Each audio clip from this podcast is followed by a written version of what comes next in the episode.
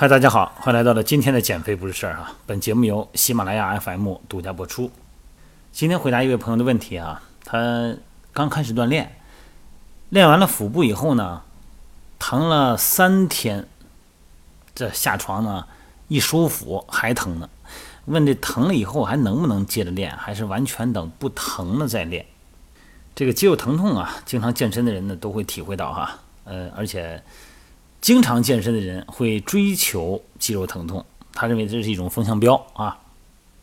咱们以前聊过这话题啊，肌肉疼的原因有两个，一个呢是乳酸堆积导致的酸痛，还有一种呢是延迟性的肌肉酸痛，就是一个是肌肉受伤了，一个呢是化学物质导致的酸痛，两种情况。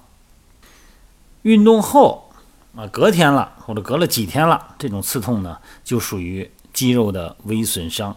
啊，用手呢可以摸到肌肉紧张形成的那种呃条索状的硬块哈。那么有压痛的时候呢，局部呢可能会有肿胀啊，甚至于说皮下出血，活动呢明显受到限制了。这种情况下呢，不能训练了啊，这个得冷敷哈，因为这个可能会呃比微损伤还要更严重一点，那个可能需要休息。那个是叫剧痛哈。那么酸痛呢，这就在运动过程中啊，当咱们运动达到一定强度以后呢，体内的乳酸。不能及时的排回循环哈，那导致大量的堆积。肌肉呢是乳酸堆积的主要场所了。那么堆积乳酸的肌肉呢会发生收缩呢，会挤压血管，阻碍形成那个血液循环的流速和流通，受到了堵塞，从而呢引起肌肉的酸痛。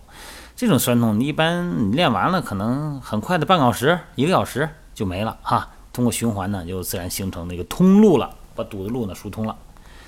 那么迟发性肌肉酸痛呢，就是二十四小时以后啊出现了酸痛，所谓的延时嘛，它正好不是训练完出现的，是训练以后出现的，睡一觉才出现。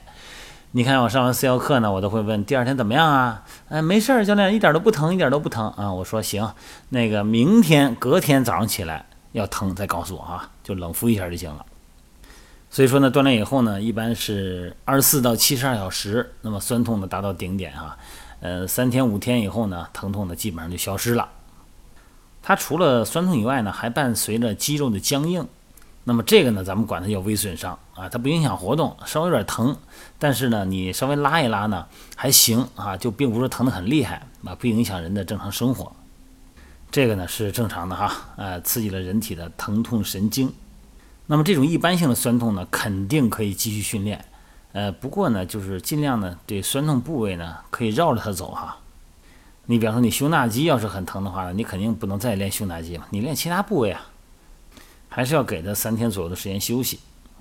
你比方说，你练了腹部啊，疼好几天，那你练练手臂，虽然练的时候呢，腹肌也收缩，因为它是核心稳定嘛，它也要收缩，但是至至少它不是完全的主动是主角嘛，它至少是个配角，是吧？哎，它那样的话不至于太疼。那么对于缓解肌肉酸痛的方式呢，一般来讲呢，就轻微的拉伸可以降低肌肉的紧绷感，呃，包括减轻肌肉的酸痛。运动完以后呢，半小时以后洗澡啊，水温不要太高啊，三十五六度。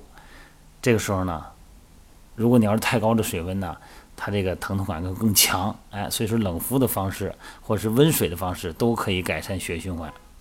再一个就是冷敷了啊，刚才说的是拉伸，再一个冷敷。就是呢，如果你要感觉疼的话呢，用就是咱们冷敷带。我一直建议啊，只要健身的人群呢，家里边不能缺少弹力绷带，不能缺少冷敷带。